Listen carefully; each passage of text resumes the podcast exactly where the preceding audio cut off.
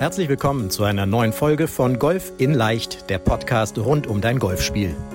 Egal ob Trainer, Freunde oder YouTube-Kanäle, während es unendlich viele Tipps für das eigene Golfspiel gibt, so ist es umso schwerer, genau die richtigen Ansätze und Übungen systematisiert ins Training einzubauen, um das eigene Spiel wirklich nachhaltig zu verbessern.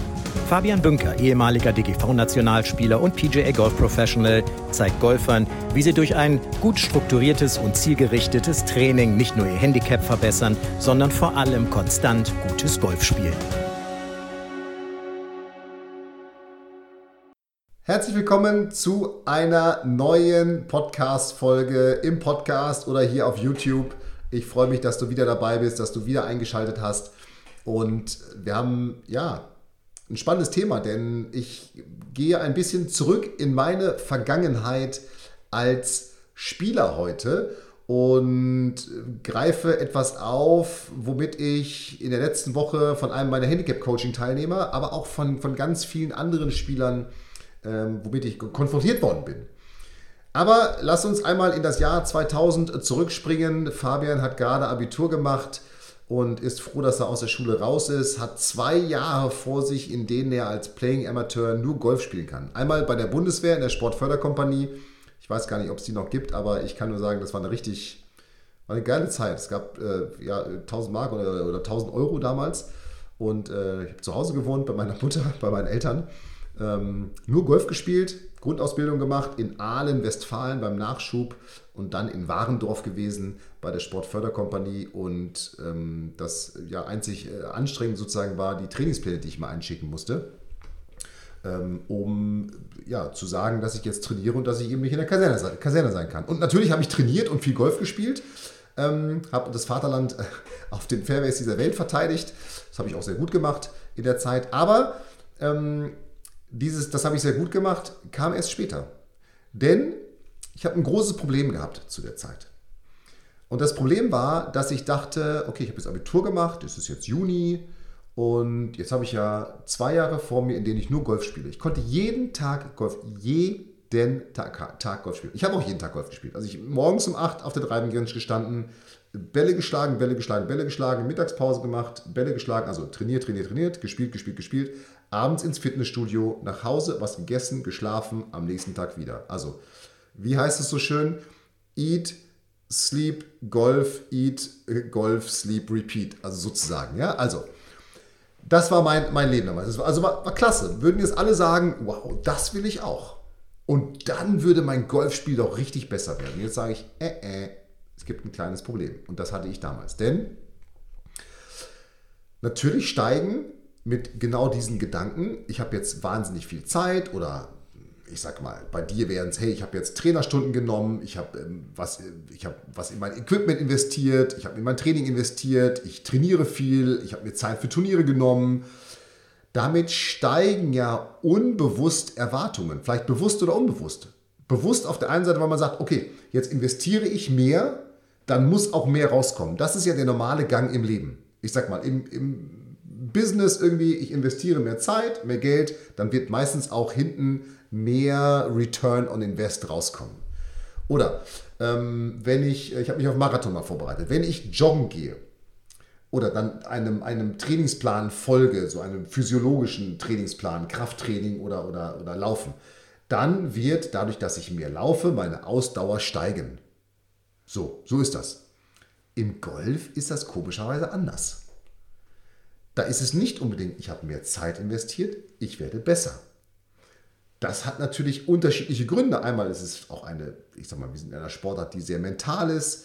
Ich habe natürlich auf dem Golfplatz auch Einflüsse, Wind, Regen, Sonne, Mitspieler, die mich beeinflussen und die eben dafür sorgen, dass ich eventuell, auch wenn ich mehr trainiert habe, nicht besser spiele.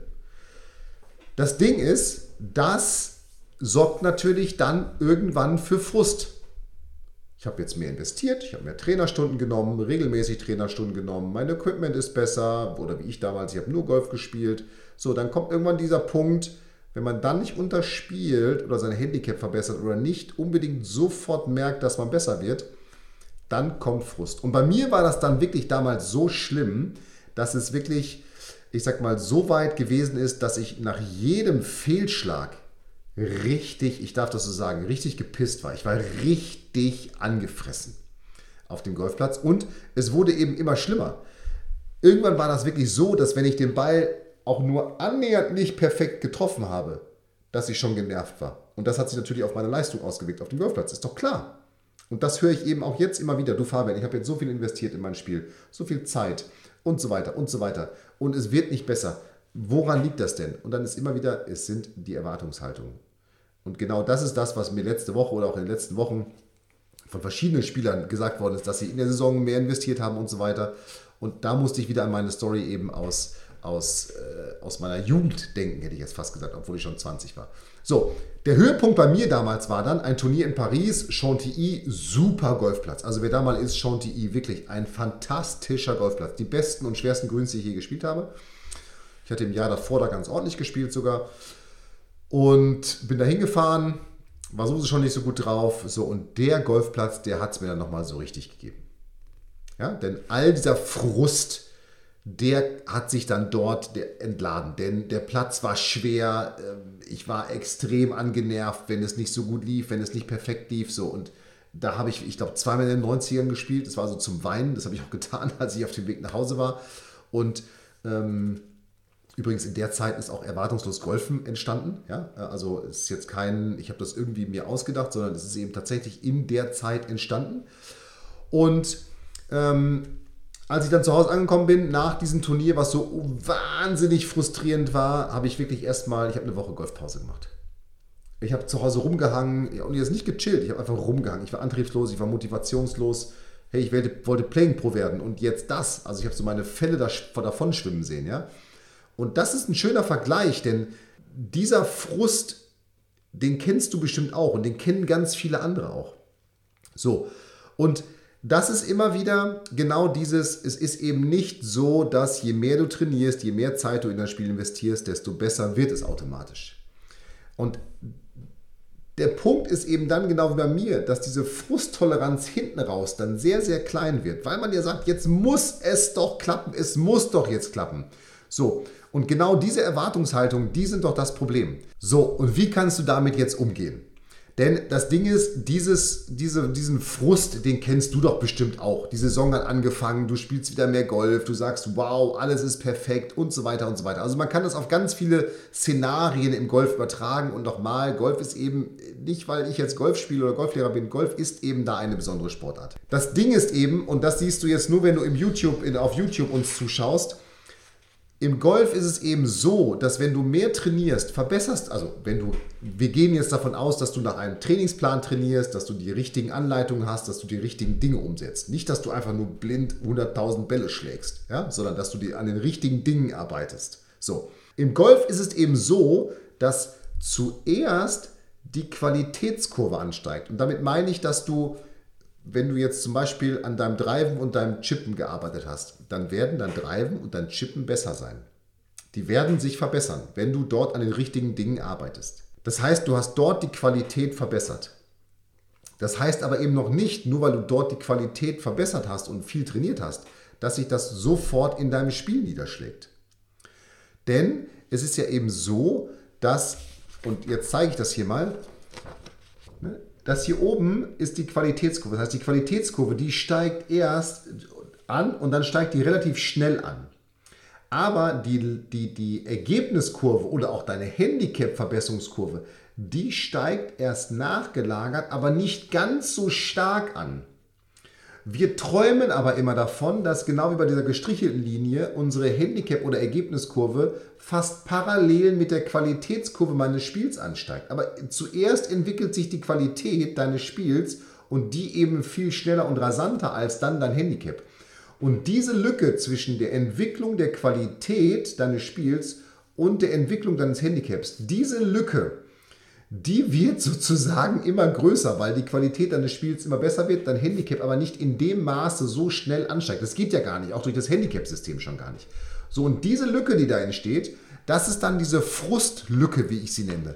Die sorgt dafür, dass man denkt, das gibt's doch gar nicht. Ich bin doch so viel besser geworden, ich habe doch so viel trainiert und mein Handicap hat sich eventuell gar nicht oder nur so und so entwickelt. So. Und was kannst du da jetzt tun, um genau diesen Frust vorzubeugen? Und das simple Rezept ist, du musst prozessorientiert bleiben. Du musst diese Verbesserung, die du dort durchführst oder durchgeführt hast, die musst du messbar machen. Am aller einfachsten ist das zum Beispiel über Rundenanalysen, wie du sie in der Vor-App kriegst, also mit Strokes Gained äh, Methoden ähm, oder, oder, oder Messwerten und, und, und Werten oder Ergebnissen. Kriegst du auch in ganz vielen anderen Rundenanalysen. Ich selber nutze eben im Handicap-Coaching die Vor-App, weil ich da super drauf zugreifen kann und weil ich die Werte, die dort rauskommen, einfach super gut finde und auch die Darstellung sehr, sehr gut finde. So, du musst dich also am Prozess orientieren und vor allem musst du deine Erwartungen niedrig halten. Du darfst deine Erwartungen nicht steigen lassen oder nicht in dem signifikanten Maße steigen lassen, wie du mehr trainierst oder mehr spielst oder Trainerstunden nimmst oder dich jetzt endlich um dein Golfspiel kümmerst. So, das heißt, du musst diese Prozesse messbar machen. Am aller einfachsten durch Rundenanalysen oder durch Testverfahren wie äh, ein Putt-Test, ein Chip-Test, ein Pitch-Test, äh, Trackman Combine-Test, äh, meinen Skills-Test, den ich im Handicap-Coaching intensiv nutze. Denn das ist das, was ich dann damals getan habe. Ich habe erstens erwartungslos Golfen für mich entwickelt. Du kennst erwartungslos Golfen. Und zweitens habe ich eben angefangen, im Training selber permanent Testsituationen herzustellen. Also zum Beispiel Erfolgsserien. Wie viele Putts aus sechs Metern treffe ich? Oder äh, ein Chip-Test, dass ich Chip-Test heute, Chip-Test nächste Woche, Chip-Test übernächste Woche. Diese Ergebnisse habe ich für mich notiert und miteinander verglichen und konnte dann so sehen, dass ich mich sukzessive in den einzelnen Bereichen verbessere. Und das wiederum hat dazu geführt, dass mein Selbstvertrauen gestiegen ist, weil ich eben gesehen habe, okay, meine Leistung in den Bereichen, die ich trainiere, die verbessert sich. Das heißt, ich bin dadurch auch viel unabhängiger von den einzelnen Ergebnissen meiner Turniere geworden, weil ich eben wusste, okay, die Scores kommen vielleicht noch nicht so zusammen, aber ich habe mich in meinen Bereichen, die ich trainiert habe, verbessert. Und dann, und das kann ich dir sagen, war es eben nur noch eine Frage der Zeit, bis dann alles zusammengekommen ist. Weil ich eben durch diese Ergebnisorientierung oder nicht Ergebnisorientierung, das ist das falsche Wort, durch diese Ergebnisvergleiche im Training wusste, hey, du musst einfach ruhig bleiben, deine Erwartungen unten halten, du hast dich verbessert, es ist nur eine Frage der Zeit, bis sich das auch in deiner Leistung auf dem Golfplatz, in den Ergebnissen, in den Scores und in deinem Handicap dann bemerkbar macht. Und das ist eben genau diese Kurve, die dann anfängt irgendwann zu steigen. Ne? Deine, deine Handicap, deine Score-Kurve, deine Ergebniskurve. Und obwohl deine Leistungskurve so viel größer, so viel besser geworden ist, und das ist auch entscheidend, das ist ein Learning von mir damals, entwickelt sich dein Handicap eben nicht in demselben Maße. Nochmal, das geht auch gar nicht durch das Handicap-System heraus, denn es dauert einfach länger. Je besser du wirst, desto länger dauert es, dass du besser wirst. Und vor allem durch das World Handicap-System noch weniger, weil du ja nur noch bestimmte Bereiche überblickst in deinem Spiel, die dann nachgelagert sich verbessern. Und das ist eben genau das Ding. Und genau darum musst du erstens diesen Frust aushalten, Zweitens musst du die Erwartungen wirklich deutlich runterfahren. Und drittens musst du anfangen mit Testverfahren dein Training in dem Sinne zu tracken und auch deine Runden zu tracken, damit du eben unabhängig in der Bewertung deiner Leistung, unabhängig von dem Score auf dem Platz wirst und das mehr in Relation dazu setzt, welche Leistungen du im Training gebracht hast und welche, über, ich sag mal, wie sich diese Leistungen im Training entwickelt haben. Denn dann wird sich das irgendwann auf deinen Score und dein Spiel niederschlagen. So. Und das war mir eben ganz wichtig. Diese, diese, diese, diese meine Story habe ich dann meinem Spieler auch gesagt. Und jetzt ist das natürlich immer so etwas, hey, ich habe ihm das einmal gesagt und hat sofort geklappt. Aber das Ergebnis war tatsächlich dass die Runden danach deutlich stabiler, deutlich besser geworden sind, die Ergebnisse deutlich nach unten gegangen sind im Score und er mittlerweile ein Handicap von 14 spielt. Aber das viel Entscheidendere ist eben, dass auch du jetzt von, wenn du in der neuen Situation, in der neuen Saison, in der Situation bist, du sagst, hey, jetzt, ich mache jetzt richtig, ich lege jetzt richtig los, ich mache jetzt richtig. Oder jetzt auch im Winter sagst, okay, ich mache ein Wintertrainingsprogramm und so weiter und so weiter. Dass du auch da schon anfängst, deine Ergebnisse zu tracken, damit du eben dann wirklich auch sagen kannst, okay, ich habe mich in den Bereichen wirklich verbessert. Und dann bist du unabhängiger von den Scores auf dem Golfplatz und kannst sich da eben dann entsprechend erwartungslos äh, mit, mit beschäftigen oder auch diese Runden erwartungslos angehen, weil du eben weißt, hey, ich habe mich doch verbessert. Und es ist nur eine der Frage der Zeit, bis die Scores auf dem Platz auch so kommen. So, und jetzt bin ich gespannt, was du mir schreibst. Wie gesagt, schick uns gerne eine E-Mail, hallo at fabianbünker.de. Jede E-Mail wird beantwortet von mir und meinem Team. Und ähm, ja, schilder mal, vielleicht hast du was ähnliches erlebt. Ja, wo du sagst, ey, da habe ich wahnsinnig viel jetzt Zeit und, und, und, und Aufwand in mein Spiel investiert und es ist nichts hinten bei rausgekommen. Schreib uns, was deine Lösung war. Da bin ich wirklich gespannt. Und ja, schreib uns eine E-Mail und äh, erzähl mal, wie trainierst du? Wie sieht dein Training aus? Was machst du im Training? Wie trackst du deine, deine Fortschritte im Training? Da bin ich wirklich gespannt. Da kann ich bestimmt auch noch von dem einen oder anderen was lernen. Und jetzt würde ich sagen, bleib gesund, und ich freue mich auf die nächste Woche, wenn es wieder heißt, hier ist der Golf in Leicht Podcast, dein Lieblingspodcast rund um dein Golfspiel. Hier war der Fabian. Bis dahin. Ciao, ciao. Vielen Dank, dass du bei der heutigen Folge dabei warst. Wenn du direkt von Fabian und seinem Team gecoacht werden willst, dann gehe jetzt auf www.fabianbünker.de/termin und bewirb dich für ein kostenloses Analysegespräch. In diesem einstündigen Gespräch wird dein Golfspiel ganzheitlich analysiert und dir basierend darauf ein Trainingsplan an die Hand gegeben, mit dem auch du besser und konstanter Golf spielen kannst.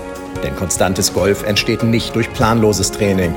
Stattdessen ist ein ganzheitlicher Trainingsplan mit direktem Feedback eines Trainers essentiell, damit du dich zu jedem Zeitpunkt auf dem Weg der Verbesserung befindest und an der größten Verbesserungsmöglichkeit in deinem Spiel arbeitest. Falls das für dich interessant ist, dann geh auf www.fabianbünker.de/termin und bewirb dich für ein kostenloses Analysegespräch.